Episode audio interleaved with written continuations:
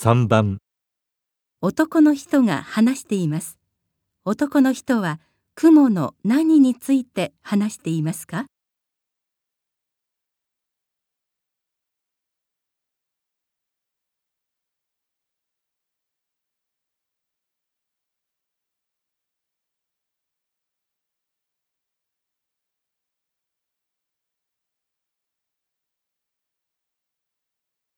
巣を張って獲物が引っかかるのを待つというのが一般的ですけど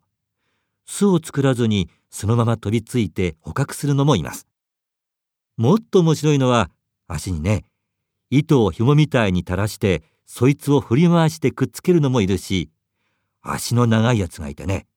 その長い足の間に巣を網状に張って待ち伏せしといてわっと広げるのもいるんです。男の人は雲の何について話していますか？